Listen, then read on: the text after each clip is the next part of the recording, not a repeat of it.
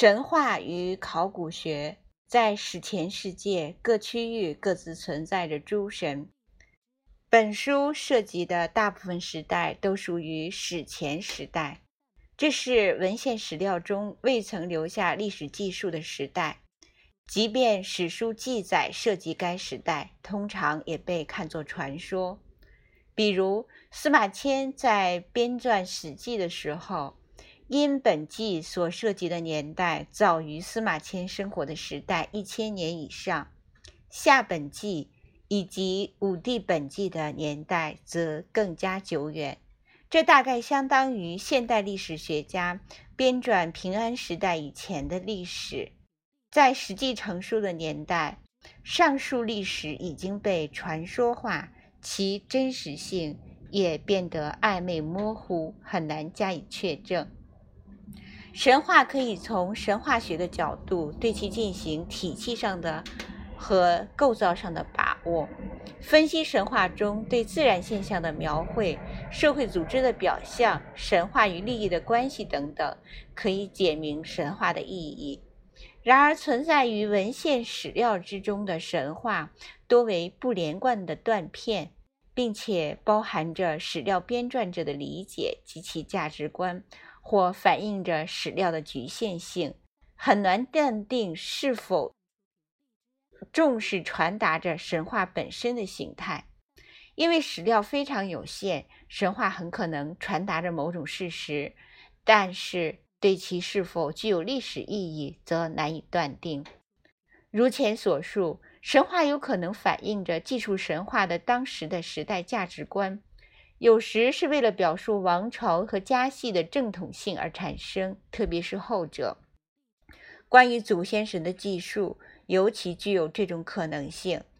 另外，在西汉《史记》成书之时，不曾出现的伏羲、女娲等三皇的记载，至唐代却补写出了《三皇本纪》，这可看作是一个为顺应寻求自我认同的价值观。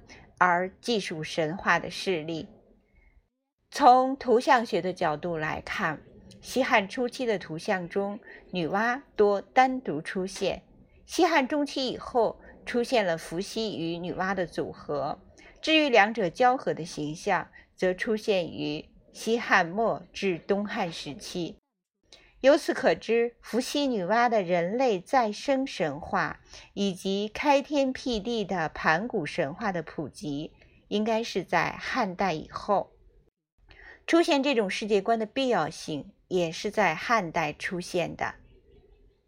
在此之前的世界观是否如此宏大，则不得而知。如果仅限于祖先神来看，也可能是为了证明周王朝的正统性。而对这些神话进行了筛选，所以武帝时代的世界观很可能局限于包括南方的一部分在内的渭河流域与黄河中游地区。它作为华夏系神话，只是中国神话世界的一个部分。与此相比，《山海经》等文献中记载的自然神，则可能以更宽广的世界观为背景。但他们也是诞生于战国时代至西汉初期的中国世界观之中的鬼神形象。上溯至商周时代等史前时代的鬼神多种多样，在各区域一定分别存在着当地的神灵。我们不应当只把眼光停留在留存于文献的华夏系神话来谈论史前世界。只要历史学作为人文科学而存在。就必须以科学为依据，无法证明就无以谓之科学。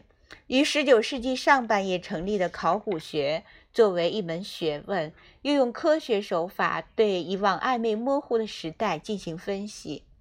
另外，对没有文献记载的时代所做的研究被称之为史前学。